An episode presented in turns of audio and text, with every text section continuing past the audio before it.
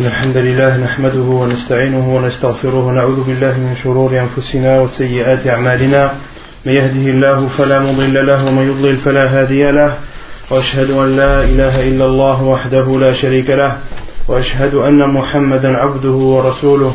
يا أيها الذين آمنوا اتقوا الله حق تقاته ولا تموتن إلا وأنتم مسلمون. يا أيها الناس اتقوا ربكم الذي خلقكم الذي خلقكم من نفس واحدة وخلق منها زوجها وبث منهما رجالا كثيرا ونساء.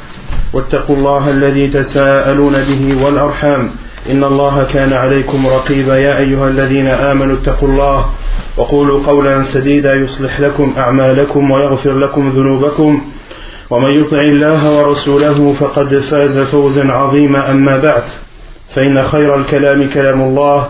وخير الهدي هدي محمد صلى الله عليه وسلم وشر الأمور محدثاتها وكل محدثة بدعة وكل بدعة ضلالة وكل ضلالة في النار Toujours dans la continuité de l'explication ainsi que des commentaires sur le livre intitulé Al-Wajiz fiqh sunnati wal kitab al-aziz de son auteur Abdul Azim ibn Badawi al-Khilafi.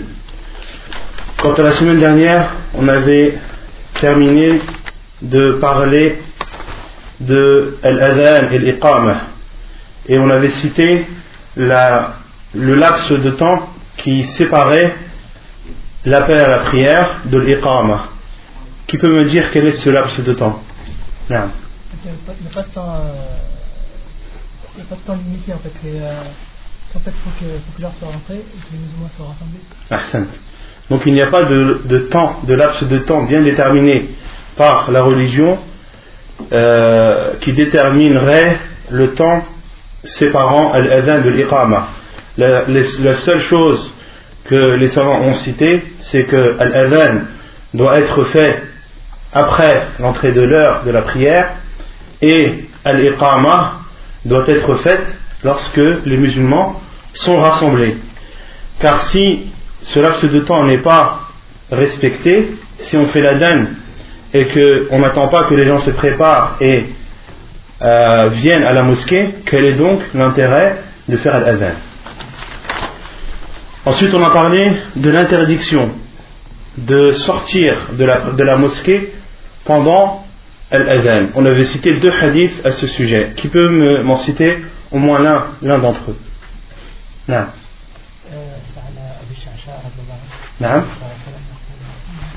إذا من أدركه الأذان وهو في المسجد ثم يخرج لم يخرج لحاجة لا ça c'est hadith Othman ibn Affan hadith Abi Sha'afa c'est lequel hadith Abi Sha'afa c'est le hadith où il a vu Abu Huraira radiallahu anhu qui était à la mosquée et qui a vu un homme se déplacer dans la mosquée jusqu'à ce qu'il jusqu'à ce qu'il soit sorti de la mosquée. Et Abu Hurairah l'a suivi du regard, et ensuite, dès que l'homme est sorti, qu'est-ce qu'il a dit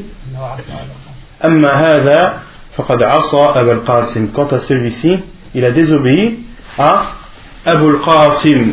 Abu al-Qasim qui est la kunya du prophète alayhi salatu wassalam. Et le prophète a dit La takunnu bi, bi kunyati. C'est une kunya qui est propre au prophète alayhi salatu wassalam, Abu al-Qasim. Et le deuxième hadith que tu as cité, c'est le hadith de Uthman ibn Affan, qui dit نعم أيوه ثم خرج لم يخرج لحاجة لم يريد الرجعة وهو لا يريد الرجعة فهو منافق نعم c'est le hadith de Uthman ibn Affan radiallahu anhu qui dit que le prophète alayhi a dit celui qui a écouté l'adhan dans la mosquée puis sort sans en éprouver le besoin et la nécessité sans avoir l'intention de retourner munafiq. C'est un c'est un, euh, hypocrite. Et on avait dit que le hadith était authentifié par Sheikh al-Albani dans Sahih al-Targhib wa Ensuite, on avait parlé de l'azan et de l'iqama pour celui qui rate une ou plusieurs prières. Qu'est-ce qu'on avait dit à ce sujet? Non.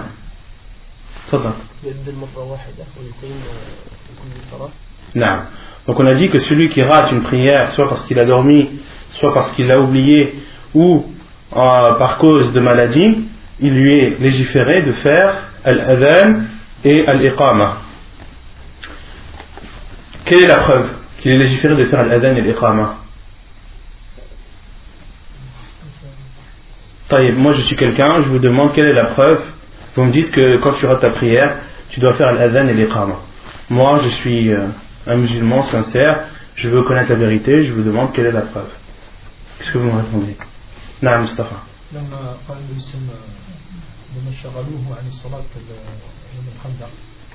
Non, c'est pas ce hadith-là. Hadith euh, Yawm al-Khandaq, ça c'est quand il y a plusieurs prières qui sont qui ont été ratées. Et là je parle d'une prière. On avait cité le hadith. C'est lorsque le professeur et ses compagnons ne se sont pas réveillés.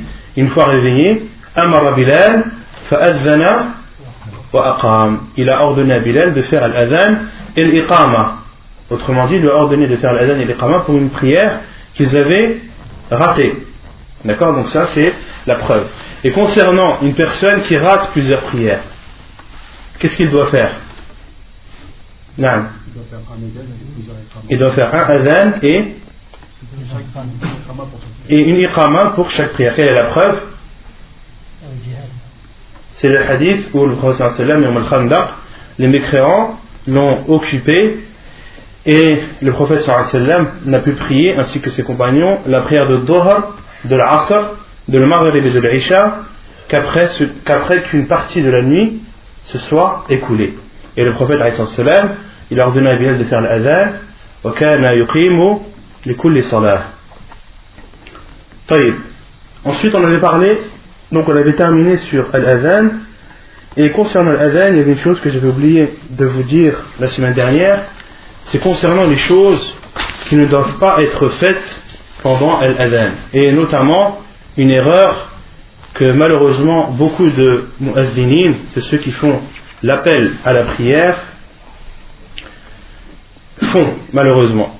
Et c'est ce que les, savants appellent al-lahnu. Al-lahnu wa tatrib. Al-lahnu, c'est le fait de modifier. C'est un manque dans la langue arabe ou dans la grammaire ou dans la prononciation des termes qui modifie le sens, le sens des phrases et le sens des mots. Et ceci est condamné par les savants à l'unanimité. Le ulama, ils sont tous d'accord sur le fait que l'ahm, que ce soit pendant l'azan ou que ce soit pendant la lecture du Coran, que cela n'est pas légiféré et autorisé. Il a été rapporté, un hasard que beaucoup de savants rapportent, qu'un muazzin a fait l'azan فطرب في أذانه التطريب c'est le fait de chantonner c'est le fait de chantonner il a chanté pendant son appel à la prière فقال له عمر بن عبد العزيز أذن أذانا سمحا وإلا فاعتزلنا fais un appel à la prière respectueux ou bien alors délaisse-nous ou bien alors délaisse-nous Il y a aussi le, le Afar de Umar lorsqu'un homme est venu le voir et lui a dit Inni uhibbuka fillah, je t'aime pour Allah. Et Umar, euh, Abdullah ibn Umar anhu, lui a répondu Amma ana fa fillah. Et quant à moi, je te déteste pour Allah. Fa euh, talhanu fi adhanik. Car tu fais al-lahn durant ton appel à la prière. Et al il se divise en deux. Il y a deux gravités. Il y a le premier qui change le sens des phrases et des mots. Il y a le deuxième qui, malgré que ce soit une déformation des mots, cela ne change pas le sens. Quant au premier, c'est par exemple de dire Allahu Akbar. De dire Allahu Akbar, ça change le mot. Qu'est-ce que ça veut dire Allah Stéphane, ça veut dire est-ce que Allah Celui qui dit Allah, il a dit Allah. Celui qui dit Allah, ça veut dire est-ce que Allah, donc une personne qui dit ah, Allahu Akbar, se dire est-ce que Allah est grand? Il change le sens de la phrase les savants disent l'appel à la prière de celui qui fait cette erreur il est nul. Et il doit le recommencer. Parmi aussi les, euh, les erreurs qui annulent et qui changent le mot c'est de dire Allahu Akbar. Comme on l'avait dit la dernière fois de dire Allahu Akbar. Akbar c'est le jam' de Kabara. Et Kabara, c'est, c'est le tambour. D'accord? Ça, ça change le sens de, euh, du, du Adam, donc automatiquement annule l'appel à la prière. De même qu'il est interdit de dire Ashhadu an la ilaha et s'arrêter et de dire illallah. Ceci est interdit aussi de séparer et de faire une pause entre la ilaha et illallah. Cela est interdit également. Il y a d'autres, l'autre sorte, l'autre gravité de l'ahem, de déformation, qui les savants disent que c'est détestable, mais que cela n'influe pas sur la validité de l'appel à la prière. Que cela n'influe pas sur la validité de l'appel à la prière. Comme par exemple de dire Ashhadu anna Muhammadun Rasulullah.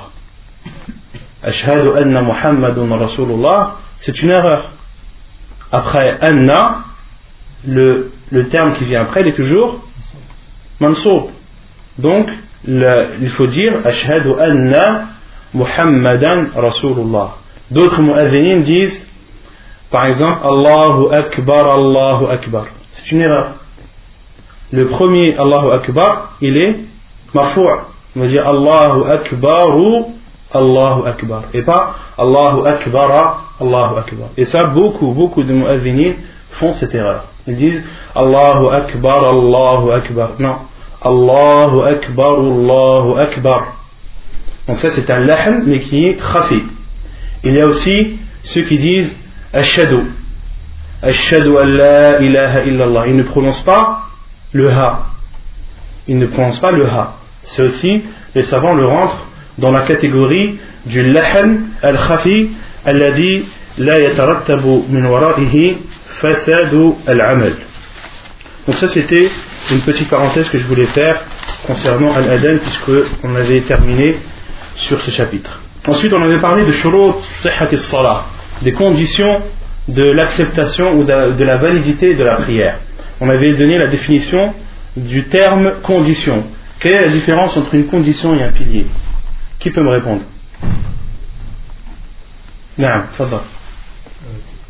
C'est que la condition fait partie intégrante de la prière et, le, pilier fait partie intégrante de la prière. Mais ils ont le même forme dans le fait que s'ils ne sont pas là, c'est que. Donc les deux, que ce soit la condition ou le pilier d'une chose ou d'un acte, doivent obligatoirement être présents, ils doivent être accomplis.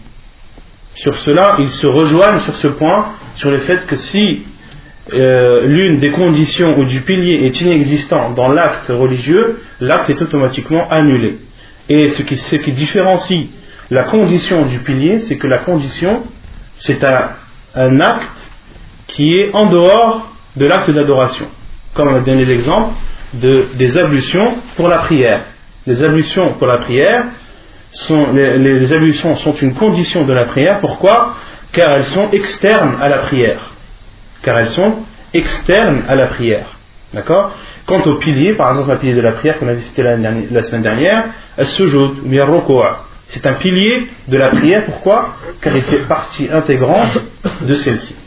Donc la différence entre Ashart la condition, et Ar-Rukn, le pilier, c'est la, conséquence est la même. La différence, c'est que l'un fait partie de l'acte, l'autre ne n'en fait pas. On avait parlé de la première condition, c'est la connaissance de l'heure. La connaissance de l'heure. C'est-à-dire de faire la prière à l'heure, après l'entrée de l'heure. Et que la prière n'est pas acceptée si elle est faite avant son heure, elle n'est pas acceptée si elle est faite après son heure, sauf comme on l'a dit, euh, sauf les illa les udrin, sauf si la personne a une excuse qui est islamiquement reconnue. Une excuse qui est islamiquement reconnue. Et j'insiste bien sur islamiquement reconnue. C'est pas parce que toi tu considères que c'est une excuse qu'au niveau de la religion, c'est une excuse. Non, il faut demander, il faut euh, poser la question est-ce que toi, ce que tu considères comme étant une excuse qui a fait que tu as avancé ou retardé une prière, est-ce qu'au niveau de la religion, c'est une excuse valable? Ensuite, la deuxième condition, la deuxième condition, c'est la purification des deux états d'impureté. Des deux états d'impureté, le grand et, le petit. Quelle est la preuve? Quelle est la preuve que celui qui veut faire la prière, il doit être pur et il doit enlever, il doit euh, lever plutôt euh, tous les états d'impureté, que ce soit le petit ou le grand? Quelle est la preuve? il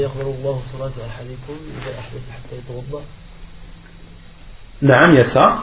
Mais euh, là, là, tu parles du, fait de lever le premier, le petit état d'impureté. Quelle est la preuve qu'on a citée qui rassemble à la fois le grand état d'impureté et le petit état d'impureté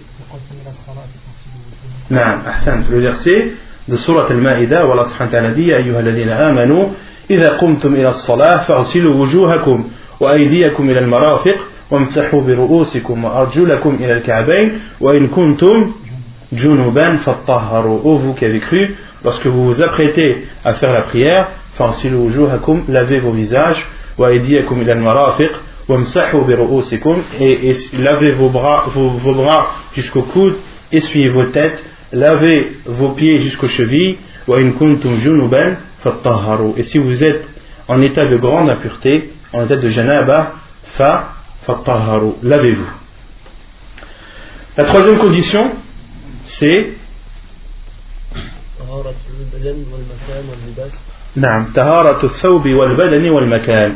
donc la troisième condition, c'est que à la fois l'endroit où tu pries, les vêtements et ton corps doivent être purs.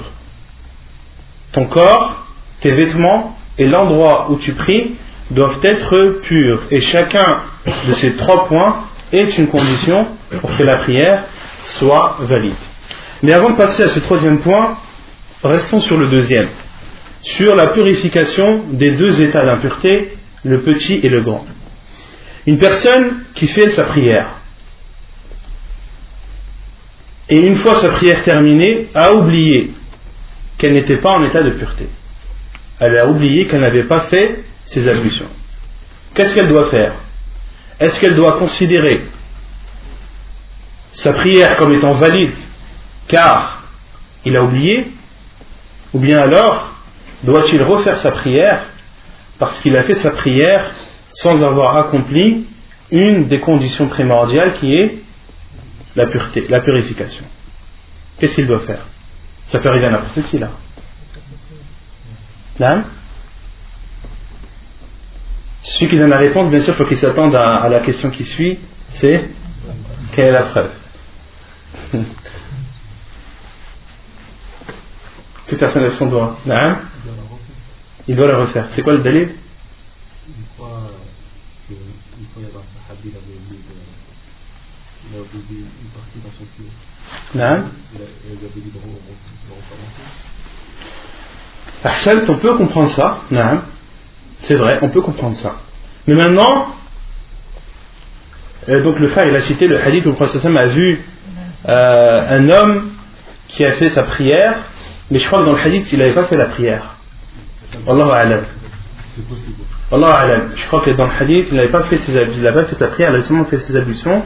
Et le professeur Hassan avait vu dans son pied un endroit qui n'était pas atteint par l'eau. Il lui a dit, Erja' fatawadda. Mais euh, j'ai pas le souvenir, Allah alam, que dans ce, dans ce hadith, il a fait la prière. Allah alam. Parce que s'il aurait fait la prière, euh, l'eau aurait eu largement le temps de, de sécher. Allah alam. La preuve, c'est que At-Tahara, c'est une condition de la prière. C'est ça la preuve. La preuve, c'est le verset d'Allah subhanahu wa ta'ala. D'accord? Et il n'y a pas de preuve qui vient restreindre ou euh, exempter cela. D'accord? Et les savants disent que la condition,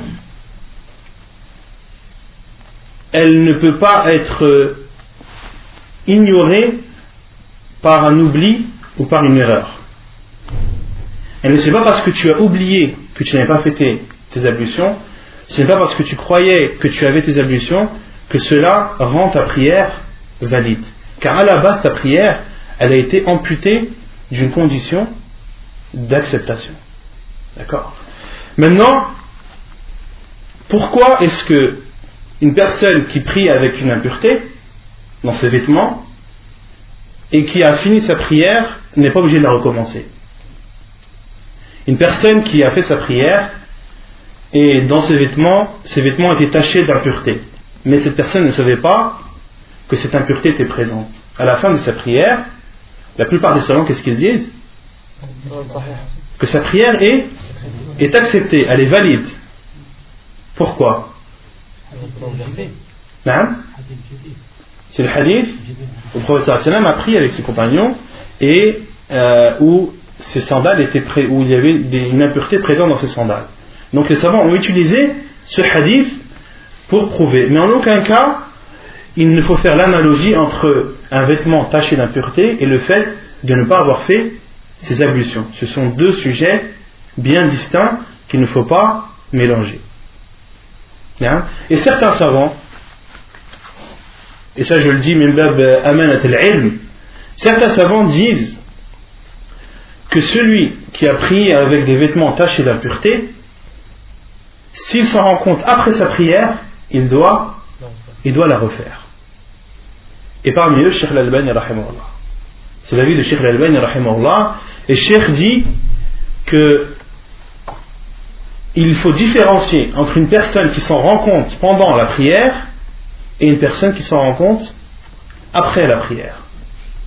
Une personne qui s'en rend compte pendant la prière, là intervient le hadith de Jibril. Le hadith du prophète a été informé par Jibril que ses sandales étaient tachées d'impureté. Et après la prière, là, le hadith où le prophète a prié avec ses compagnons n'intervient plus. Ça, c'est l'avis de Sheikh Al-Albani, même si, Allah A'lam, l'avis le plus sûr, c'est l'avis de la plupart des savants qui disent qu'une personne qui a prié avec dans ses vêtements une impureté et se rend compte qu'après la prière, sa prière est, est sahiha. Mais il faut différencier entre taharatul hadath et taharatul al-khabath.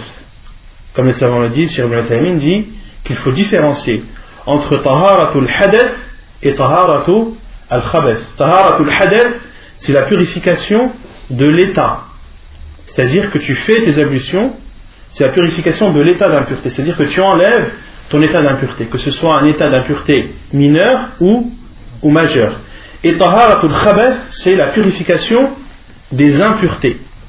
Parce qu'il faut différencier entre une impureté et un état d'impureté. Un état d'impureté, c'est quelque chose d'abstrait. C'est pas quelque chose de concret. Quelqu'un qui est genou, est-ce que vous voyez qu'il est genou Non. Quelqu'un qui n'a pas ses ablutions, est-ce que vous voyez qu'il n'a pas ses ablutions? Non. Tout ça, c'est, c'est abstrait. D'accord? Et c'est pour ça que le prophète m'a dit Innal mu'mina la yanjus. Le croyant n'est pas impur. D'accord? Il n'est pas impur, mais il peut être en état d'impureté. Mais le fait qu'il soit en état d'impureté ne veut pas dire qu'il est impur. Au contraire, le croyant est toujours, est toujours pur. On avait cité le hadith où Abu Hurairah était en état d'impureté et lorsqu'il a vu le prophète sallam, il était gêné et est parti faire ses grandes ablutions et revenu le prophète sallam lui a dit que cela n'était pas nécessaire il lui a dit ensuite Innal mu'mina la yanjus. Le croyant n'est pas impur. Donc il faut différencier entre l'état d'impureté et l'impureté. Enlever l'état d'impureté, c'est une obligation. Pendant la prière, et si tu as fait ta prière en état d'impureté mineure ou majeure, tu dois refaire ta prière, même si tu as oublié, même si tu pensais avoir tes ablutions. Et enlever la purification des impuretés, cela, dans, dans ce cadre-là, on applique le hadith de Jibril alayhi salam. Vous avez saisi Non. En ce qui concerne, si on prend l'avis du fait de ne pas refaire, euh, de ne pas refaire euh, la salat, si, après la salat, on s'est rendu compte qu'on a une nous. Non. Pendant la salat, euh, quand c'est par exemple des sandales ou ce soit si on se rend compte que dingueries, mais euh, alors, autre, si c'est un. On avait, on avait parlé de ce sujet la semaine dernière, je ne sais pas si c'était la semaine dernière, c'était pas là. On avait dit que celui qui avait un de ses vêtements taché par une impureté pendant la prière et qui s'en rend compte, on avait dit que si c'était un vêtement qu'il pouvait enlever et sans que cela ne découvre sa aura, d'accord, il l'enlève. On avait donné l'exemple du manteau. Celui qui a un manteau ou qui a un pull taché d'une impureté, il enlève son manteau, il enlève son pull. Pourquoi? Car en enlevant son manteau et en enlevant son pull, sa aura est toujours cachée. Il ne découvre pas ses parties à cacher pendant la prière. Et il lui est obligatoire de l'enlever. D'accord? Mais une personne qui, a son pantalon taché, par exemple, ou son camis de taché. Et ce jour-là, en dessous le camis, il n'avait pas grand-chose. D'accord? Qu'est-ce qu'il fait? Il enlève son camis, il enlève son camis, sa prière est automatiquement annulée. Il ne peut pas enlever son camis, qu'est-ce qu'il fait? Il sort de la prière. Il sort de la prière. S'il ne peut pas enlever l'impureté qui est présente sur lui, il, doit quitter la prière. Non. Euh, s'il a un doute, à la fin il a plus que le hadith. Euh, s'il a un doute de. Il a un doute euh, de. Je reviens à Tarat hadith. S'il a un doute, il a plus que le hadith qu'on pourrait aller par. Il peut l'écouter. S'il a un doute. Il sait pas si. Non, s'il a un doute pendant sa prière, le professeur Hassan a dit Fala yam sarif hatta yasma'a sawtan ou celui qui a un doute, est-ce qu'il est en état de pureté ou pas durant sa prière? Le professeur Hassan a dit qu'il ne quitte pas sa prière jusqu'à temps qu'il ait entendu un bruit ou senti une odeur. Autrement dit, justement, autrement dit, il doit se baser sur la certitude. Il doit se baser sur la certitude. Car si tu commences à entrer dans cette porte, shaitan va s'amuser avec toi et va euh, t'insuffler sans cesse euh, ce, genre de choses, c'est-à-dire est-ce que tu es en état d'impureté ou pas, la personne doit toujours se baser sur, sur la certitude. Et ensuite, euh, ah, donc ça, ça veut dire ce qu'on a, ce qu'on a dit la semaine dernière. Donc la quatrième condition, c'est satrul awra, on avait dit que la quatrième condition pour que la prière soit valide, c'est de couvrir ses parties. Et al-awra, on avait dit que pour l'homme, c'est surrati ila rukba, du nombril au genou.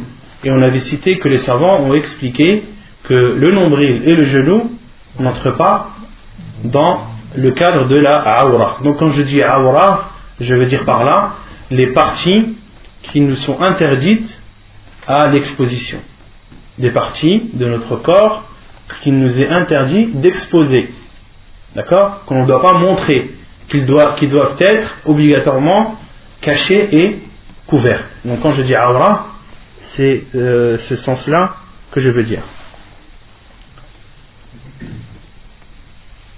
Et on avait cité que, on avait cité un peu les paroles, la parole des savants sur la cuisse de l'homme. Est-ce qu'elle est considérée comme une aura ou non? On avait dit que la plupart des savants avaient dit que la cuisse est une aura. D'accord? Car le professeur Hassan a vu un homme qui avait découvert sa cuisse et le professeur lui a dit. Couvre ta cuisse car ta cuisse est une aura. Et on avait parlé aussi de, euh, de la aura de la femme envers une autre femme. Donc certains savants disent que la aura de la femme c'est comme la aura de l'homme, c'est-à-dire entre le nombril et le genou. Et d'autres savants ont dit que la femme ne doit montrer devant une autre femme que ce qui était connu au temps des compagnons radiallahu anhu. Et que la femme, ce qui lui est demandé, c'est d'être couverte. D'accord?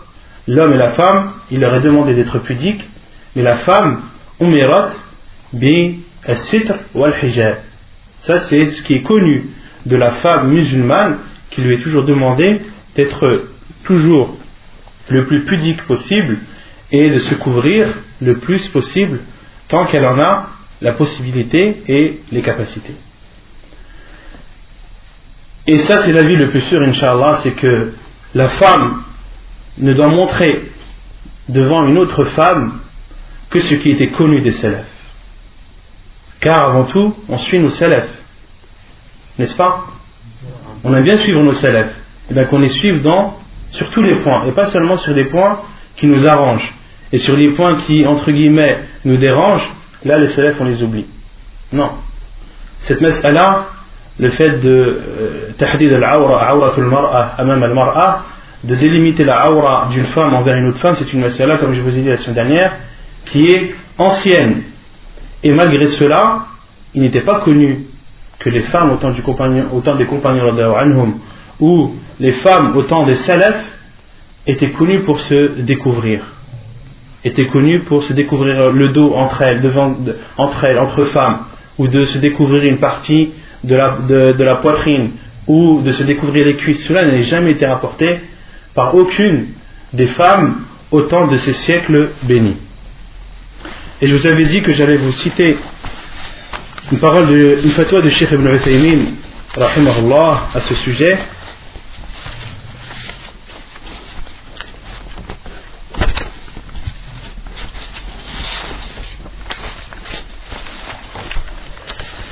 يقول الشيخ ابن عثيمين رحمه الله في معنى قوله صلى الله عليه وسلم كاسيات عاريات إن المراد بذلك الكسوة التي لا تستر إما لضيقها وإما لخفتها ورقتها وإما لقصرها Cheikh Ibn Uthaymin a été questionné et euh, dans le cadre de sa réponse, et cela, dans, beaucoup de savants ont, ont, ont été questionnés par cette question, euh, le hadith où le prophète a dit min ahli nar lam arahuma.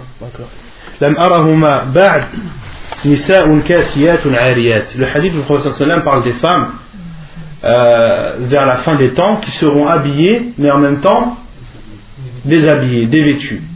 Beaucoup de savants ont été questionnés est-ce que les femmes qui portent des petites tenues moulantes etc est-ce qu'elles entrent dans le cadre de ce hadith Et Sheikh Ibn a répondu que la, signification du, hadith du sallam lorsqu'il dit kasiyat ariyat, c'est-à-dire habillé mais en même temps dévêtu, il dit que cela veut dire des vêtements qui ne cachent pas, soit parce qu'ils sont moulants, les soit parce qu'ils sont fins, soit parce qu'ils sont courts.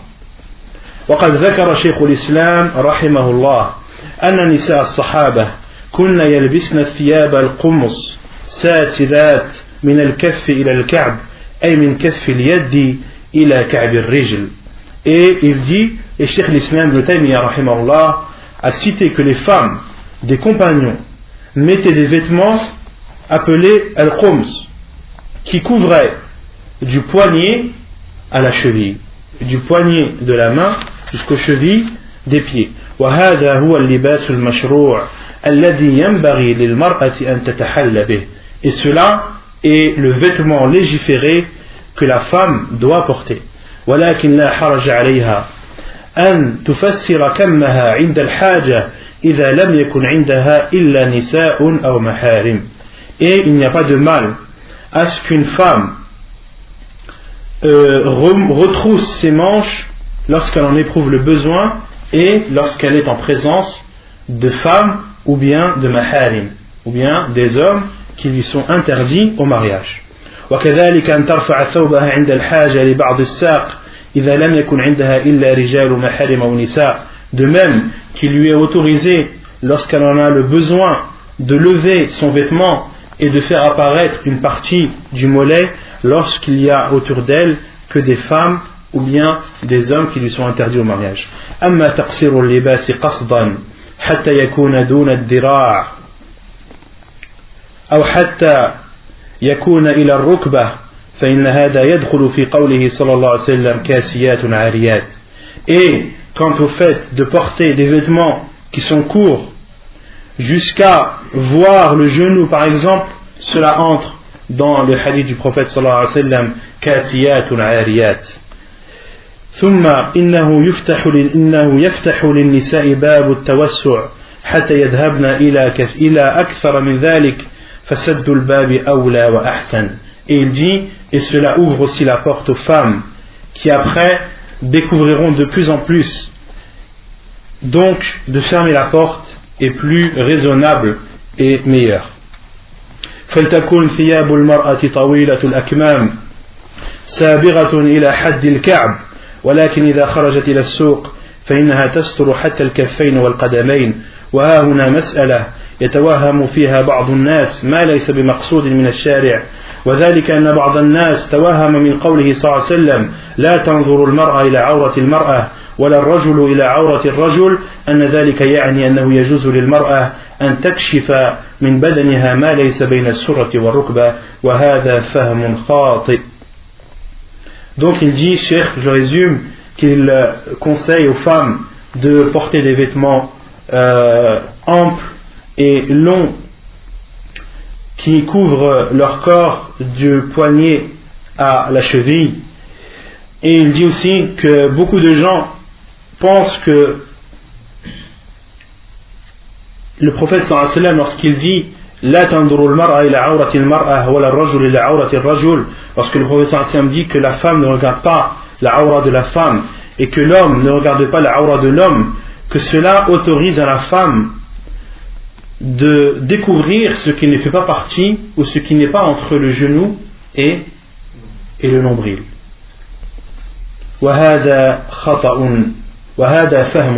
Et ceci est une compréhension fausse. Et donc pour résumer, comme je vous avais dit la semaine dernière, les savants qui ont autorisé à la femme et qui ont dit que la femme, sa aura est entre le nombril et le genou comme l'homme,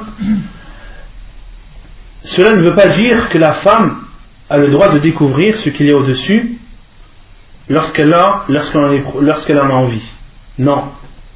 Les savants, ils disent ça pour délimiter la aura et en aucun cas il n'ouvre la porte à la femme euh, et l'autorise à se découvrir à découvrir ce qu'il y a au-dessus du nombril ou en dessous euh, au-dessus du nombril et au-dessus du genou euh, sans raison valable et sans nécessité et les savants qui disent que la aura de la femme est entre le nombril et le genou n'autorisent pas la femme de découvrir par exemple son dos pour avec une intention de s'embellir entre les femmes. Et les savants à notre époque, la plupart disent que la femme, devant la femme, elle doit se, vêtir comme au temps des, compagnons. Car à notre époque, les, fitaines sont encore plus grandes. Et il cite le hadith où le prophète sallam euh, met en garde la femme de montrer aux autres femmes de peur que la femme aille décrire celle-ci à son mari. Il y a un hadith du professeur sallam à ce sujet. Le professeur sallam interdit à la femme de se découvrir devant une autre de peur que celle qui l'a vue aille le décrire, aille la décrire à son mari et le résultat serait que son mari c'est comme s'il avait vu cette femme. Et à notre époque, qu'Allah nous en préserve, des femmes qui, sont des femmes ou des hommes qui ne sont pas dignes de confiance, il y en a partout. Et il y en a en plus grande quantité dans des, euh, dans des occasions, comme les mariages, etc., etc., où tout le monde et n'importe qui peut assister. D'accord? Donc une femme qui, par exemple, découvre son dos ou met des vêtements serrés, dans des occasions comme celle-ci, elle prend un grand risque. Elle prend un grand risque. Et les savants, en aucun cas, n'autorisent cela, même ceux qui disent que la aura de la femme, c'est entre le genou et le nombril. À la euh, il faut se préserver, il faut préserver euh, sa, euh, son intimité, que ce soit les hommes ou les femmes, et plus particulièrement les femmes. Il faut préserver son intimité, surtout à notre époque où il y a de moins en moins de confiance.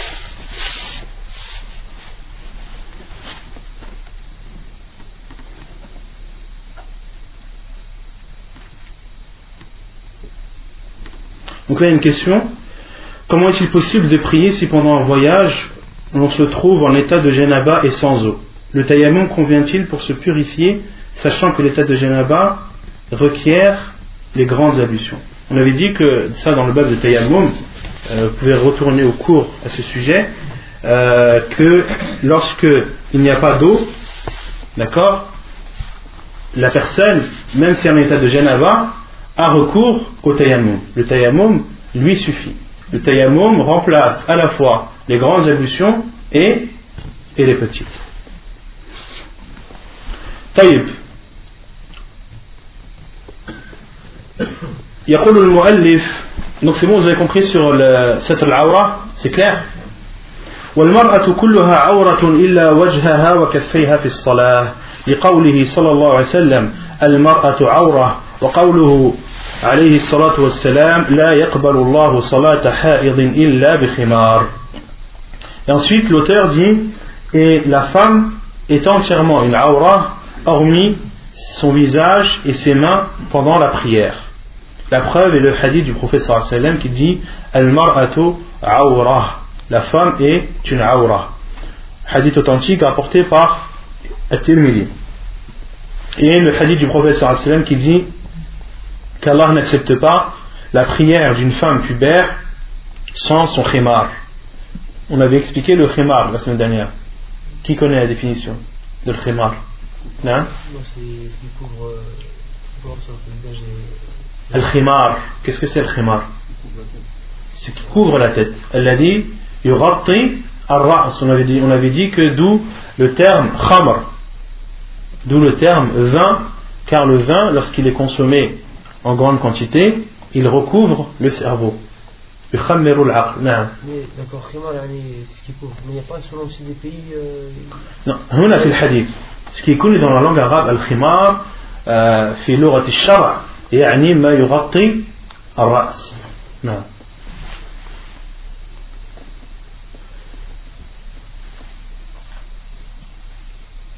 Et euh, ici, les savants ont divergé sur le vêtement que doit porter la femme pendant sa prière.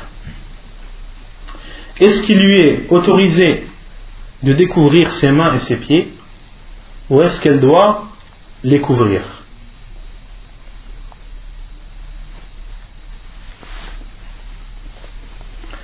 Cheikh Ibn a dit quand il a expliqué ce hadith في هذا الحديث سكت النبي صلى الله عليه وسلم عن سائر البدن سوى الرأس فجواز كشف اليدين والرجلين هو الأظهر وسترهما هو الأحوط Le prophète صلى الله عليه وسلم dans ce hadith il a dit que la femme Allah subhanahu wa ta'ala n'accepte pas la prière d'une femme pubère sauf si elle met son khimar autrement dit sauf si elle couvre sa tête Et Cheikh Ibn Uthaymin dit dans ce hadith, le professeur sallam s'est tu sur l'ensemble du corps. Autrement dit, y compris les pieds et les mains. Et euh, Cheikh Ibn Uthaymin dit, et le fait de découvrir les mains et les pieds, c'est ce qu'on peut comprendre du hadith. Et de les couvrir est, est plus sécuritaire et plus judicieux.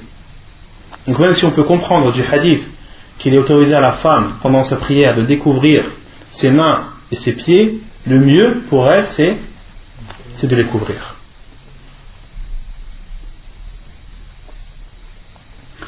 Et la preuve que il est autorisé à la femme de découvrir son visage et ses deux mains, c'est le hadith de Umm Salama, la femme du prophète sallam, كانت تصلي في ذرع وخمار كانت تصلي في ذرع وخمار Umm Salama faisait sa prière avec un vir. Et un vir, au temps du prophète c'était al-qamis. C'était une tunique. D'accord Et la tunique, ce qui est connu, c'est qu'elle elle découvre les mains. Une tunique découvre les mains. Et et al-khimar, donc là on, on, revient au terme al-khimar, et elle couvrait sa tête. Et ça, les savants disent Ça c'est le minimum, c'est le vêtement minimum de la femme pour faire sa prière. C'est une tunique et de couvrir sa tête.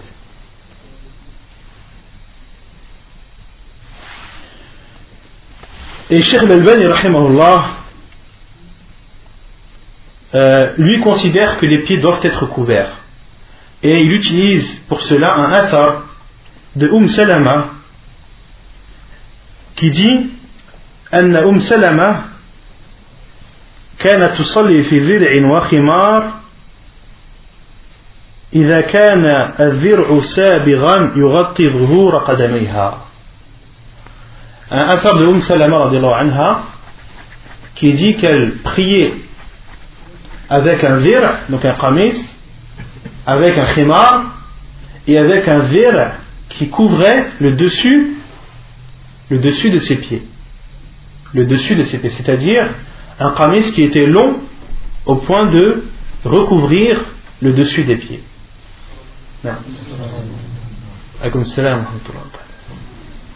Donc Cheikh al lui considère que la femme doit couvrir ses pieds pendant la prière elle doit couvrir ses pieds pendant la prière et il dit même que les chaussettes ne suffisent pas Cheikh Ibn dit que euh, Cheikh Al-Albani dit que même les chaussettes ne suffisent pas car les chaussettes montrent la forme des pieds or couvrir une partie c'est-à-dire couvrir sa couleur et ne pas montrer sa forme d'accord طيب خامسا استقبال القبلة لقوله تعالى فول وجهك شطر المسجد الحرام وحيثما كنتم فولوا وجوهكم شطره.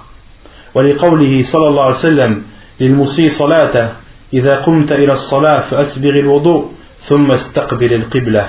الحديث. La cinquième condition, c'est de se diriger vers la Qibla. La preuve est le verset d'Allah subhanahu wa ta'ala lorsqu'il dit Et tourne ton visage en direction de la mosquée sacrée et quel que soit l'endroit où vous êtes, dirigez-vous vers cette direction. Et la preuve également est le hadith du prophète lorsqu'il a dit à celui qui avait mal fait sa prière lorsque tu te t'apprêtes à prier, fais tes ablutions, puis dirige-toi vers, vers la Qibla. Hadith authentique apporté par Al-Bukhari et Muslim.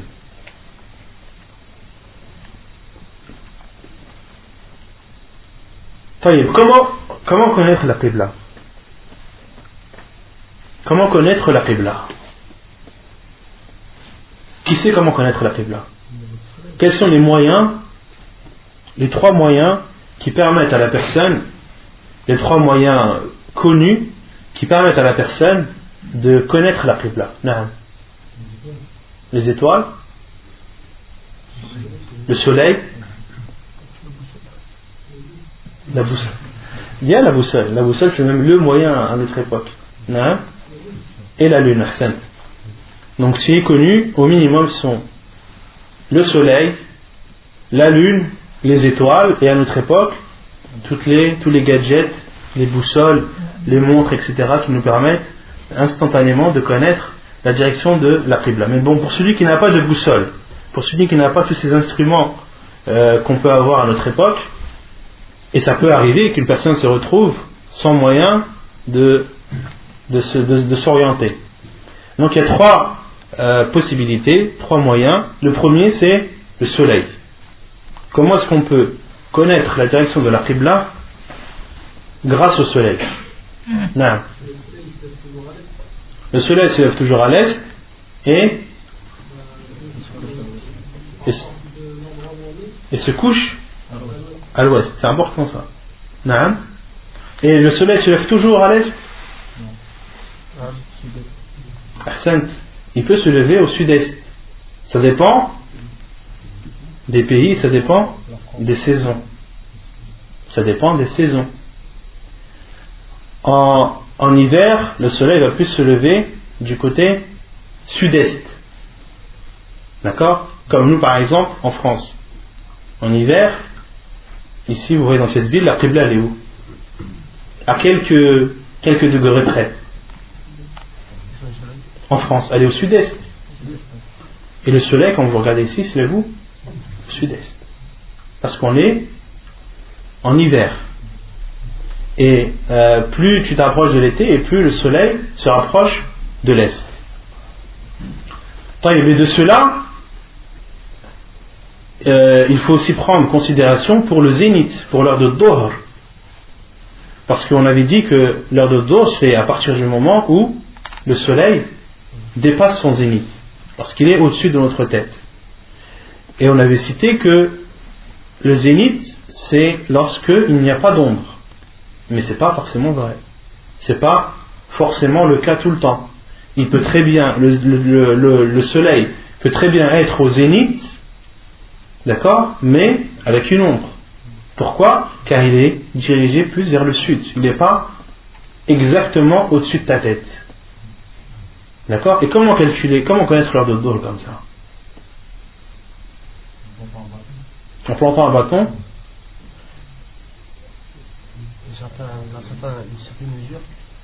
Vous avez déjà oublié les cours de, des heures de prière Sinon, on reste à la moitié du bâton. Jusqu'à Jusqu'à qu'il n'y ait plus d'ombre. Ouais, mais ça, jusqu'à qu'il n'y ait plus d'ombre, c'est quand le soleil est au-dessus de ta tête. Mais le soleil, il peut être au-dessus de ta tête, mais il peut être au-dessus de ta tête toujours en étant une ombre. C'est-à-dire, il n'est pas exactement au-dessus de ta tête. Il peut être décalé vers le sud ou vers le nord. Quand l'ombre diminue. Ensuite?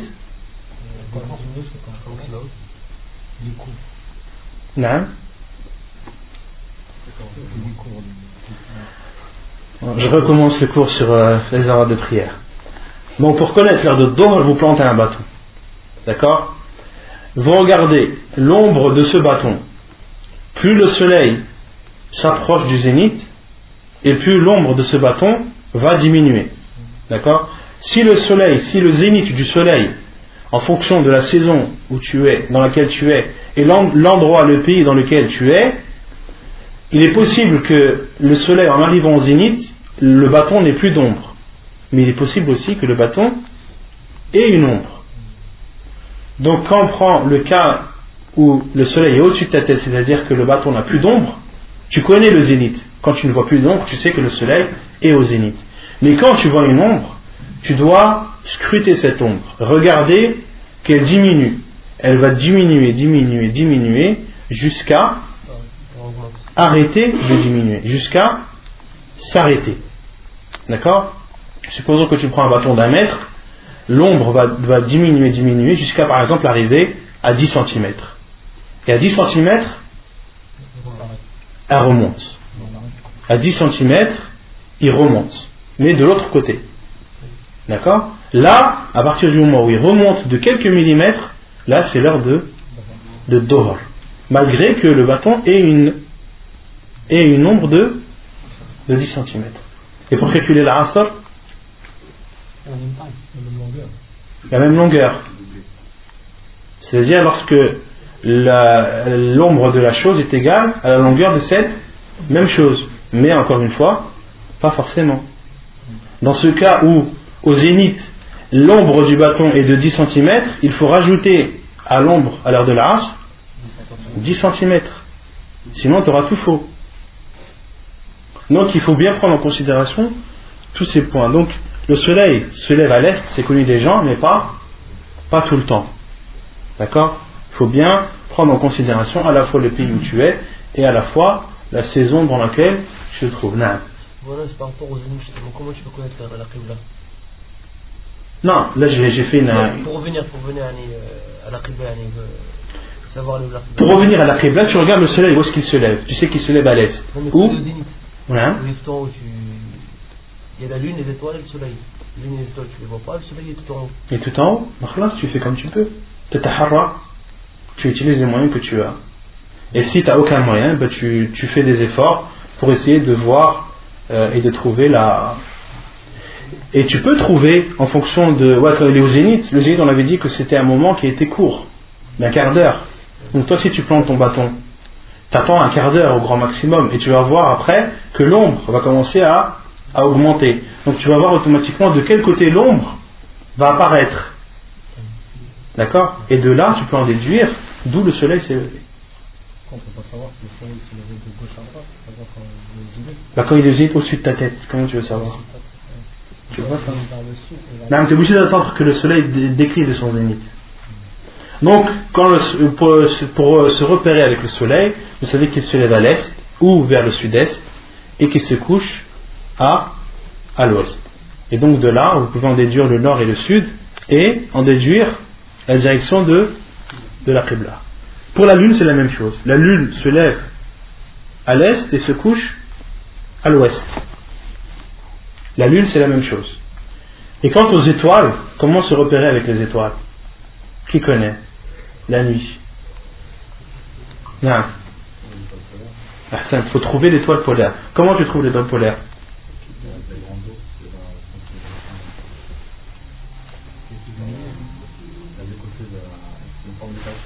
Non.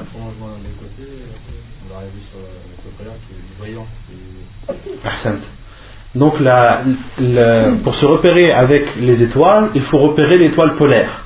L'étoile polaire, c'est l'étoile qui est situé au nord. Quand tu as trouvé l'étoile polaire, tu as trouvé le nord. Et pour trouver l'étoile polaire, il faut d'abord trouver la grande ours. La grande ours, c'est celle qui fait une forme de grande casserole. Ça fait une espèce de rectangle avec un trait. Et lorsque tu as repéré la grande ours, dans la grande ours, tu vas voir les deux étoiles du bas qui sont très lumineuses. D'accord? Et tu regardes la distance de ces deux étoiles et tu l'as multiplié par 5 en décalant vers la droite. Tu suis la continuité de ces deux étoiles, la distance, tu l'as multipliée par 5, et 5 fois cette distance, tu vas atterrir sur, sur l'étoile polaire. Et pour vérifier que c'est bien l'étoile polaire, l'étoile polaire c'est la dernière étoile de la petite ours. L'étoile polaire c'est la dernière étoile de la petite ours. Si vous voulez, si on schématise la petite et grande ours par des casseroles. La grande ours, c'est la petite casserole. Et la petite ours, c'est la, euh, la, grande ours, la grande casserole. La petite ours, c'est la petite casserole. Et l'étoile polaire, si vous schématisez par une casserole, c'est le bout du manche. Le bout du manche. Vous allez avoir le rectangle comme ça. Et le manche qui descend. Et le bout du manche, c'est l'étoile polaire. Et en fonction de l'étoile polaire, tu en déduis le sud, l'est et l'ouest, et donc tu peux en déduire la Qibla. C'est comme ça que les gens se repèrent. Il y a d'autres moyens qui sont encore plus, plus complexes pour se repérer, euh, pour se repérer avec les, avec, les étoiles. Mais le moyen le plus connu, le plus, le plus, euh, le plus répandu, c'est de, de, de, connaître l'étoile polaire. Mais l'étoile polaire, elle est très très difficile à repérer lorsqu'il y a une pleine lune. Lorsqu'il y a une pleine lune, c'est même pas la peine d'essayer si tu n'es pas un expert, c'est pas la peine de, de, de, fatiguer tes yeux à essayer de chercher l'étoile polaire. Non. Alors, euh, si 1000 par 5, c'est à partir du monde, je peux partir des deux étoiles en bas À partir des deux étoiles en bas. Et vers la gauche, tu vois, les deux étoiles en bas, elles sont en diagonale. Ah, ouais. Et donc la distance, tu la multiplies par 5 en suivant cette diagonale. Et 5 fois cette distance, tu vas atterrir sur l'étoile sur polaire. Mmh. Et euh, les étoiles, quelles sont leurs leur intérêt. Allah subhanahu a cité trois intérêts pour les étoiles. Qui les connaît? Non Elles embellissent le ciel. Non Elles guident le voyageur. Et elles lapident les diables. ويجوز ترك استقبال ويجوز ترك الاستقبال في شدة الخوف وفي النافلة وفي السفر على الراحلة.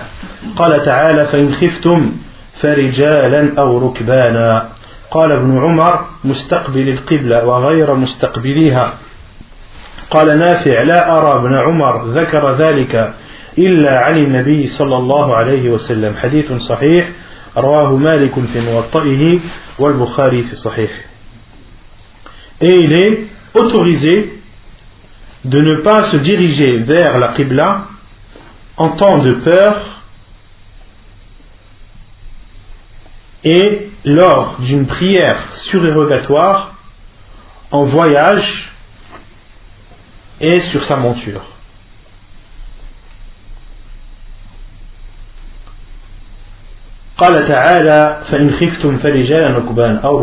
Allah a dit si vous avez peur alors priez en marchant ou sur vos montures. Et il est connu qu'une personne qui marche elle n'est pas obligatoirement obligée de marcher vers une même direction. Elle peut être amenée à changer de direction. De même pour celle qui prie sur une monture. Et alors a dit lorsque vous avez peur, en état de peur, il t'est autorisé de prier et de ne pas te diriger vers, vers la Qibla. La lune, j'ai dit, c'était comme le soleil. Il y a d'autres méthodes pour, euh, pour se repérer avec la lune. La lune, je ne les connais pas. Je sais qu'il y a une histoire de, de quart, le quart de lune, la demi-lune en fonction des horaires. Il y a une technique pour, euh, pour connaître l'Est, l'Ouest, le Sud, le Nord, mais ça je ne connais pas du tout. Mais les savants ce qu'ils citent quand ils parlent de la Lune, c'est que la Lune, elle aussi, elle se lève à l'Est et se couche à l'Ouest. Et Ibn Umar anhu a dit, après avoir euh, cité ce, ce verset, c'est-à-dire en étant dirigé vers la Qibla ou en n'étant pas dirigé vers la Qibla.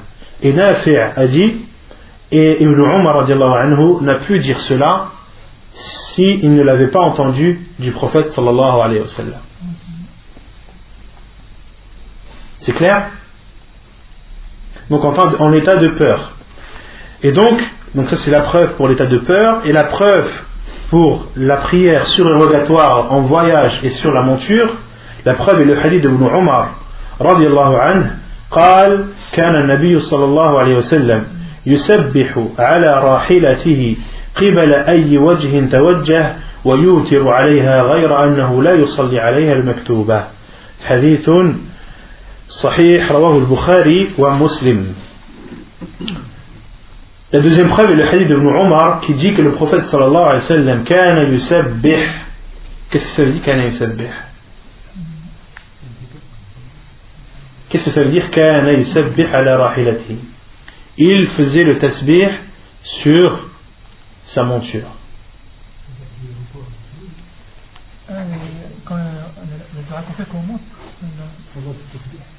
Non, ça c'est tasbih, non, c'est pas ça.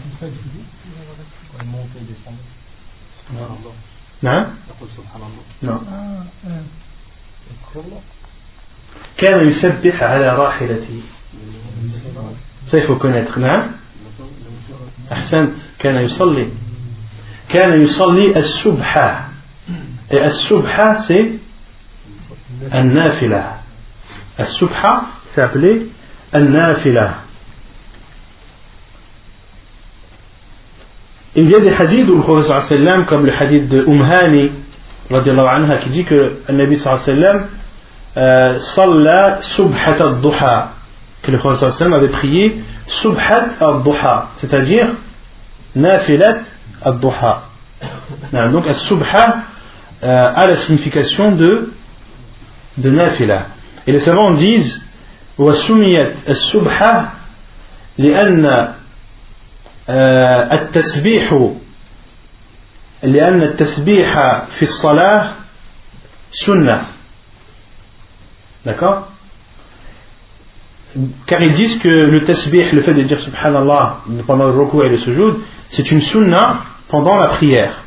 D'accord? Et ils disent que la prière surrogatoire, elle est aussi considérée comme une subha par rapport à la prière obligatoire, comme le tasbih est une sunna dans la prière. Certains savants ont donné cette explication. donc le prophète sallam priait des prières surérogatoires sur sa monture. Et dans une autre version de Bukhari, yu'mi bi yu'mi Une autre version de Bukhari qui donne un plus d'informations et qui dit que le prophète sallam faisait des mouvements avec sa tête. Parce que on peut prier sur une monture, mais comment prier sur une monture? Comment prier sur une monture? La version de Bukhari vient nous expliquer, il nous dit que le sallam faisait des mouvements avec sa tête. Et ceci, le professeur priait cette prière surrogatoire sur sa monture, quelle que soit la direction où elle se tournait. Quelle que soit la direction où sa monture se tournait.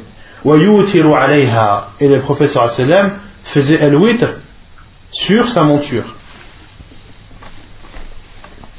Et des savants ont utilisé ça, la parole de Ibn Omar, que le professeur Hassan faisait le sur sa monture, qu'est-ce qu'on peut en déduire?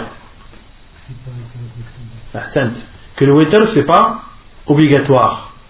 Car on avait dit, certains savants disent que le witr est obligatoire. une des preuves que le witr n'est pas obligatoire, c'est que le professeur Hassan le faisait sur sa monture. Sauf qu'il ne priait pas euh, sur sa monture de prière obligatoire. Hadith authentique rapporté par Al-Bukhari et Muslim.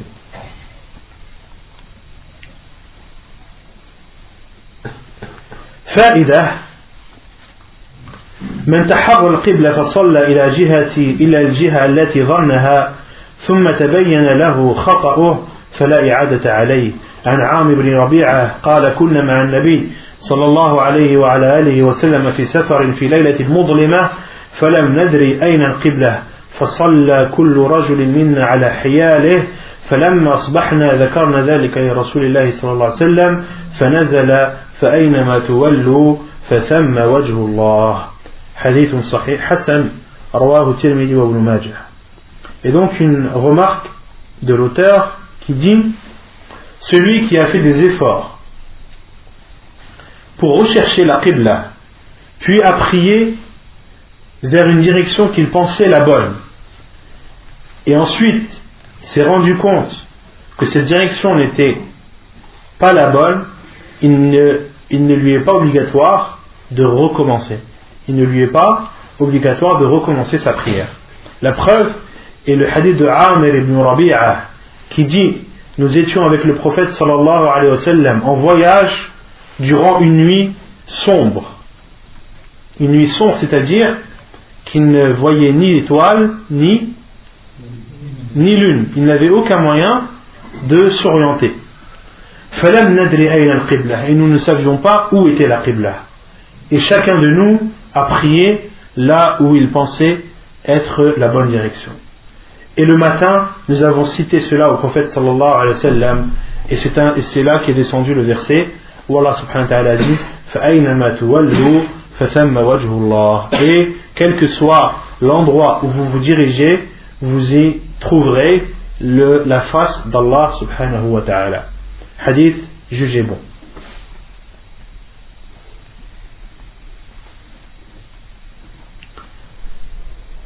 Et euh, Sheikh ibn Uthaymin, rahimahullah, a cité quelques points euh, sur ce hadith. La première chose, il dit, dans ce hadith, il y a une preuve que le prophète sallallahu alayhi wa sallam ne connaît pas l'invisible. Quelle est la preuve dans ce hadith que le prophète sallallahu alayhi wa sallam ne connaît pas l'invisible?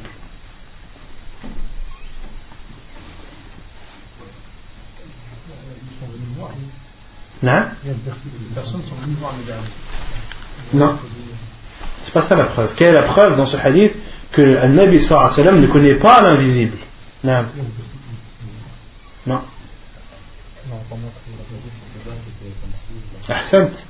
Parce que euh, Amr ibn Rabi'a a dit Nous étions avec le prophète sallam en voyage pendant une nuit sombre. Donc ils étaient en présence du prophète sallallahu alayhi wa sallam. Et si le prophète sallallahu alayhi wa sallam connaissait la direction de la Qibla, il l'aurait dit à ses compagnons. Or, il ne l'a pas dit pourquoi Car le prophète ne connaît pas ne connaît pas l'invisible. Seul Allah connaît l'invisible.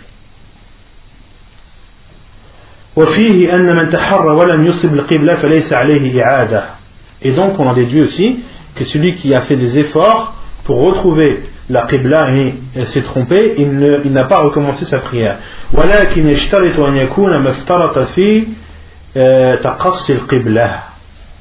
Mais il y a une condition à cela, c'est-à-dire qu'il ne faut pas qu'il ait négligé ses recherches de la Qibla. C'est-à-dire que tu cherches ta Qibla, fais tout ton possible pour, pour la trouver. Et ne néglige pas et ne faiblis pas dans tes recherches. Et euh, les savants ont donné l'exemple de par exemple celui qui est invité. D'accord? Celui qui est invité chez une personne et par exemple est arrivé n'a pas fait une prière. Il dit à cette personne euh, est-ce qu'il y a une salle où je peux faire la prière? Et dans cette salle, eh ben, il commence à faire ses recherches. Donc là, là, là, là, c'est par là, non, c'est par-ci. Bon, j'ai pris par là. Et il fait sa prière. Sa prière, est-ce qu'elle est valide ou pas? Elle est valide ou pas? Il, a, cherché ou pas? Il n'a pas cherché, si, il a cherché. Il est rentré, il a essayé de voir où est-ce que la Qibla était. Mais il n'a pas cherché comme il fallait. Qu'est-ce qu'il aurait dû faire? Demander. Il demande à la personne, euh, à, la personne, le propriétaire de, la maison, où est la Qibla? D'accord? Donc les savants disent il doit chercher, mais également il ne doit pas négliger ses recherches. D'accord? Et dans le verset, Allah subhanahu wa ta'ala dit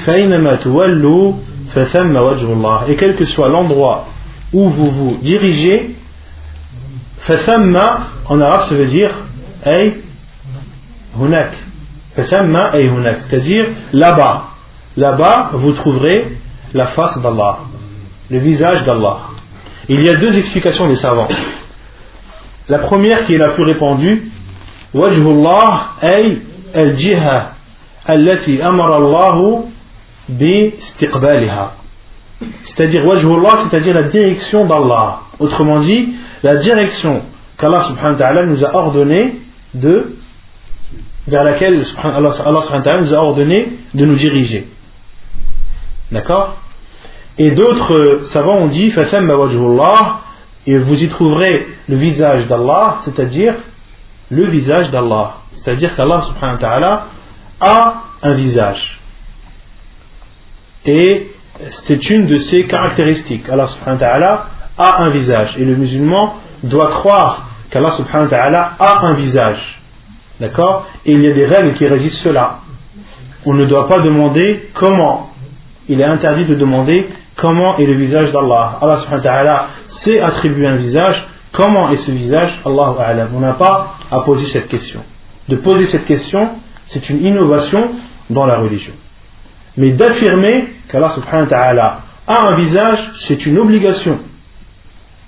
C'est une obligation. Et certains vont vous dire, utilisent surtout ce, verset pour vous dire que oui, Allah a un visage, et ce verset nous prouve qu'Allah est, est partout. Parce qu'il a dit Quel que soit l'endroit où vous vous tournez, vous y trouverez le visage d'Allah. Ils utilisent ce verset pour dire qu'Allah subhanahu wa ta'ala est partout. Comment est-ce que vous leur répondez? Hein? Vous allez dire Allah subhanahu wa ta'ala istawa ala arshih. Il y a toujours Allah qui voit. Et on est toujours face à Allah Azzawajal. Ce qui est connu et ce qui est la vérité, c'est qu'Allah subhanahu wa ta'ala istawa ala arshi. Allah subhanahu wa ta'ala est au-dessus de toutes ses créatures. Il est au-dessus de son trône. Allah subhanahu wa ta'ala est au-dessus de son trône. Les versets, les preuves qui viennent appuyer cela se comptent par milliers. Ibn al-Qayyim a compté par milliers les preuves qu'Allah subhanahu wa ta'ala est au-dessus de son trône, au-dessus de toutes ses créatures.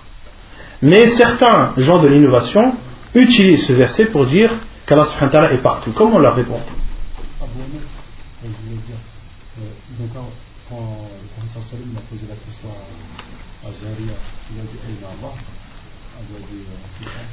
là, comme j'ai dit, les preuves qui nous montrent qu'Allah est au-dessus de son trône, elles sont innombrables. Ça, on ne remet pas en cause cela. Moi, ma question, c'est une personne qui vient vous ramener cette ambiguïté, comment lui répondre? Non.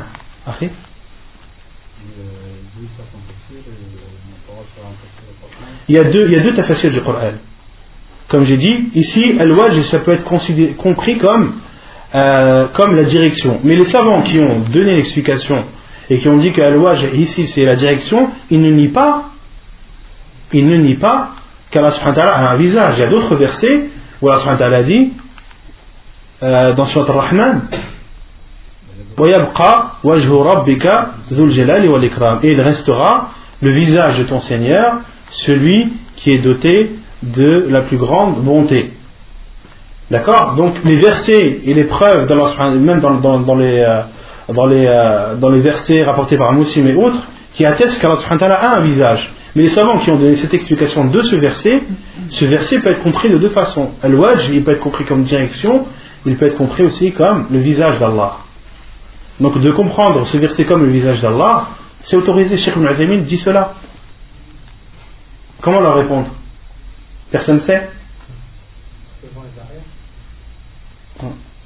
Il y a savoir que il, faut leur répondre les savants disent la réponse c'est que le fait de se trouver en face de quelque chose cela ne signifie pas que cette chose n'est pas élevée. Vous allez me dire comment ça se fait. Soit la chose elle est devant toi, soit elle est au-dessus de toi. Et les savants ont dit non, al-muwajaha la et la preuve, c'est que le soleil, lorsqu'il se couche, le soleil, lorsqu'il se couche, est-ce qu'il n'est pas en face de toi Est-ce qu'il n'est pas en face de toi? Il est en face de toi. Mais le soleil, il est où? Il n'est pas au-dessus de toi? Il n'est pas à des millions et des millions de kilomètres au-dessus de toi. Si. Donc le fait qu'une chose se trouve en face de toi, ça ne veut pas dire qu'elle n'est pas élevée. Et les savants disent